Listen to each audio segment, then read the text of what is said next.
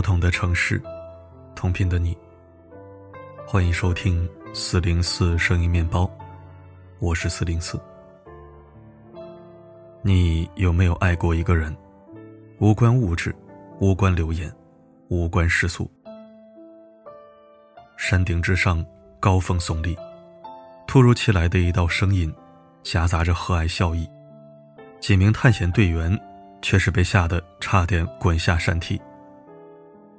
二零零一年深秋，几名探险队员在山路尽头看到两位白发苍苍的老人。如果不是亲眼所见，谁能想到在这汉无人迹的原始森林里，竟然有人类在居住？他们几乎与世隔绝，山下世代更替，浑然不知。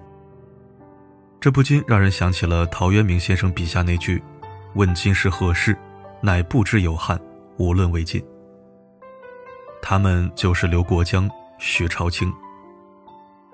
这对夫妻来自中国重庆，已经在深山老林里生活了几十年。探险队员在了解到事情的来龙去脉后，大为震撼，随后把故事带下了山，并且给登山的阶梯起了一个浪漫又贴切的名字——爱情天梯。随着探险队员的描述。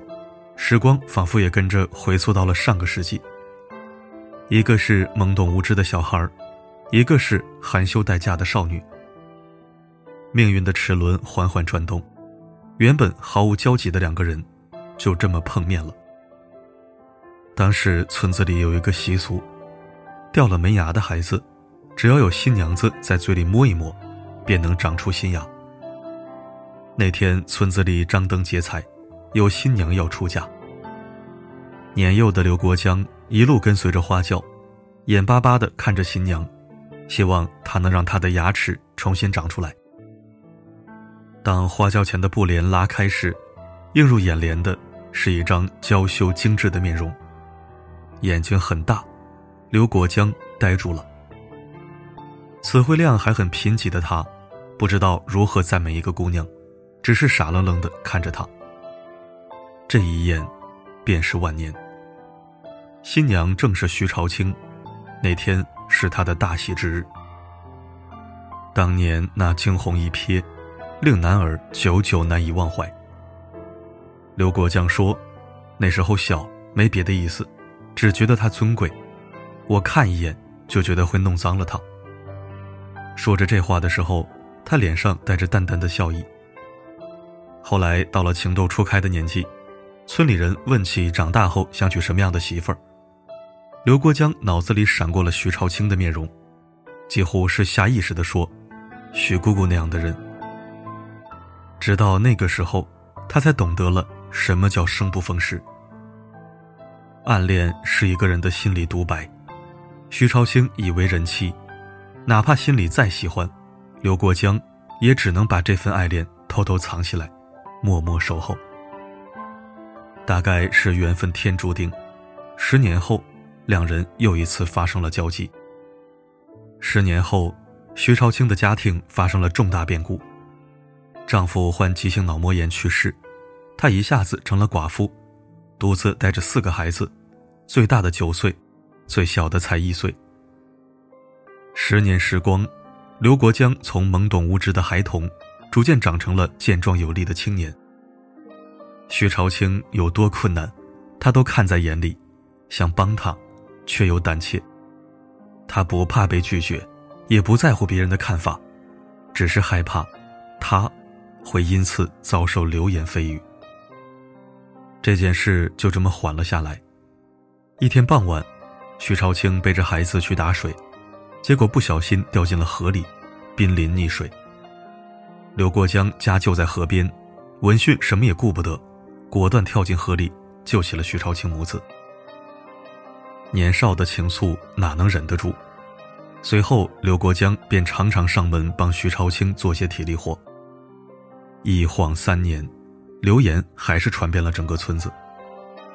一九五六年八月那天，刘国江在街上碰到徐朝清，他想要上前搭话，谁知徐朝清看到他后却躲躲闪闪，丢下了句：“寡妇门前是非多。”便跑掉了。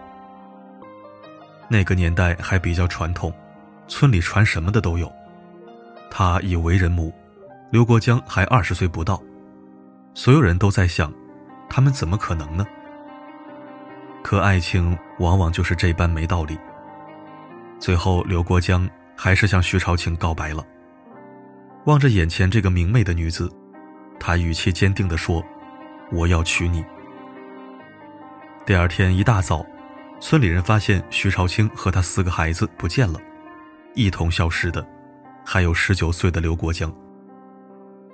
爱可包容万物，只要是他，风餐露宿也不惧。从此之后，他们躲进了大山里，那些世俗纷扰都离他们远去。世界里只剩下山清水明，清澈透亮。没有住的，他们就去住山洞，带来的粮食很快吃完。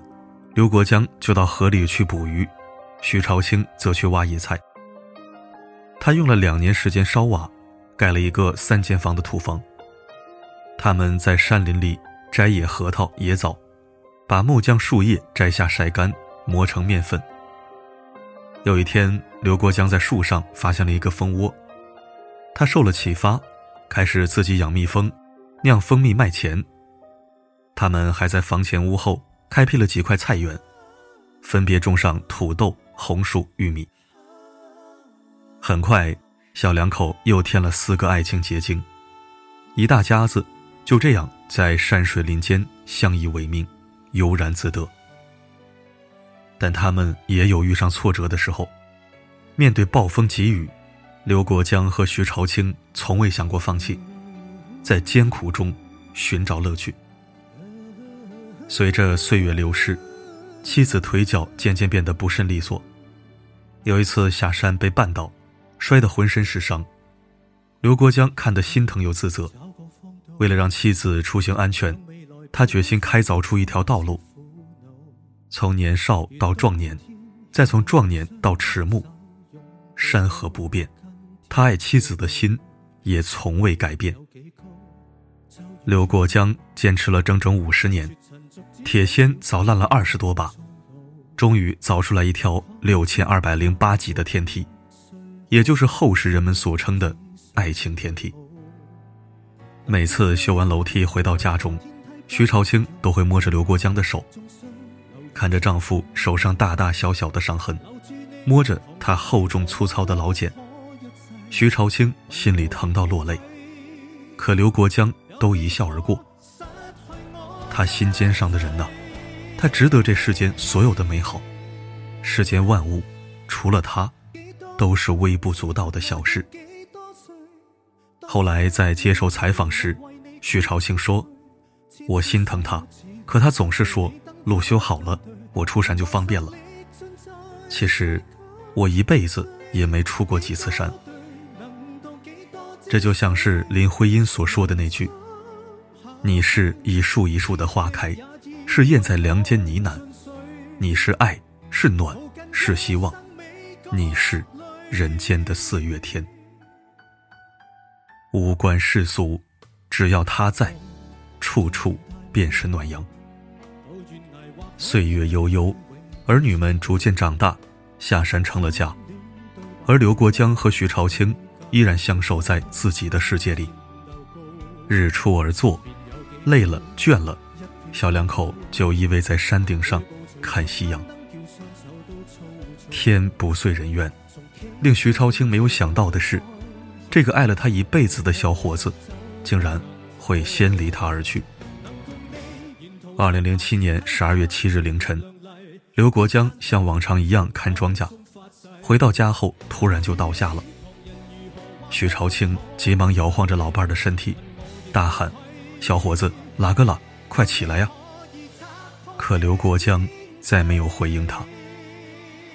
黑暗之中，年过八十的徐朝清不顾身体和大雨滂沱，拿着手电筒就冲下山了。湿滑长满青苔的天梯上，即便是摔倒也不退，浑身沾满了泥泞。这是他第一次独自走下。六千多级阶梯，以前啊，都是他牵着我的手扶我下山。要不他下山办事，我在家里等他。他从不放心我一个人走山路。在经历了六天的抢救之后，由于脑血管破裂，导致脑淤血，刘国江与世长辞。弥留之际，他摸了摸老伴的手，两只同样布满老茧的手掌，紧紧交叠在一起。徐朝清把证书、铁签、铁锤等爱情的见证，放在了两人身边。刘国江离开时，唇边是泛着笑的。有种爱情，无需言语，一个眼神，甚至是一个举动，就能明白对方想之所想。安葬之后，儿子想要接他到山下的家中居住，徐朝清。拒绝了。对于他来说，这山间的土房子才是他的根，这里装载着他和刘国江的点点滴滴，一生所有的美好都在这里，又怎会舍得离他而去？五年后，在无边思念中沉沦的许朝清，终于能够随着丈夫离去了。子女按照他的遗愿，将他葬在。相爱了一辈子的老伴儿刘国江的身旁。自此，爱情天梯终成绝唱。从前车马很慢，书信很远，一生只够爱一人。世人都在歌颂爱情天梯，无愧是旷世绝恋。可让我们感动的，难道仅仅只是这六千多集的天梯吗？不全是吧？真正让人感动的，是刘国江炙热的爱，以及徐朝清对他的那份纯粹。就像歌曲《天梯》里的一句歌词：“竭力也要为爱尽瘁，抱紧一生未觉累。”爱情的力量，远远超乎了我们的想象。它根植在每个人的生命之中。只要心中有爱，内心就会拥有超乎寻常的力量。这股力量驱使着我们不断向前，无惧世俗，无畏一切。毕竟，爱情最初的模样，只是简简单单的心动啊。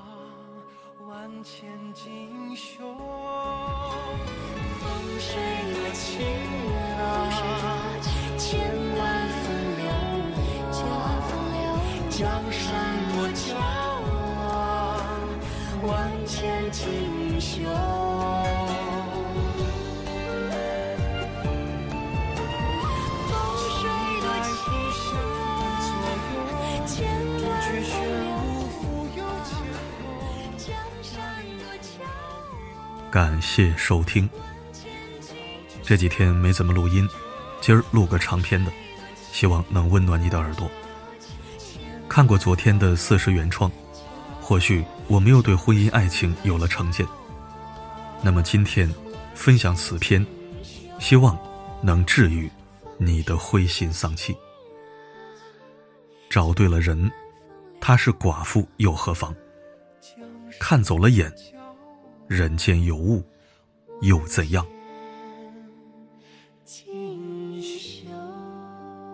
好了，今天的分享就到这里。我是四零四，不管发生什么，我一直都。在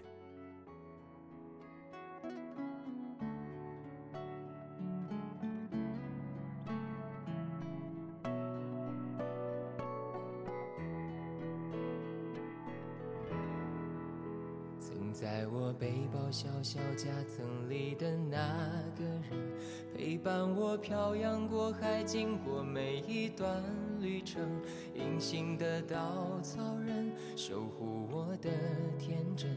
曾以为爱情能让未来只为一个人，关了灯依旧在书桌角落的那个人，变成我许多年来纪念爱情的。标本，消失的那个人，回不去的青春，不了爱过的人，才会对过往认真。只愿得一人心，白首不分离。这简单的话语，需要巨大的勇气。没想过失去你，却是在骗自己。最后你深深藏在我的歌声里。只愿得一人心，白嘲笑孤单的自己。盼望能见到你，却一直骗自己。遗憾你听不到我唱的这首歌，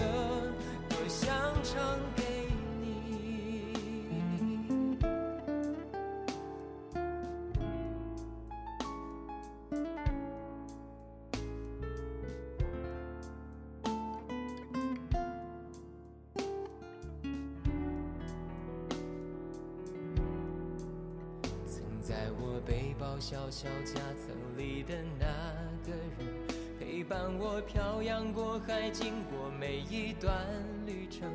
隐形的稻草人，守护我的天真。曾以为爱情能让未来只为一个人，关了灯依旧在书桌角落的那个人。成我许多年来纪念爱情的标本，消失的那个人，回不去的青春，忘不了爱过的人，才会对过往认真。只愿得一人心，白首不分离。这简单的话语，需要巨大的勇气。没想过失去你。却是在骗自己。最后你深深藏在我的歌声里，只愿得一人心，白首不分离。这清晰的话语，嘲笑孤单的自己，盼望能见到你，却一直骗自己。遗憾你听不到我唱的这首歌，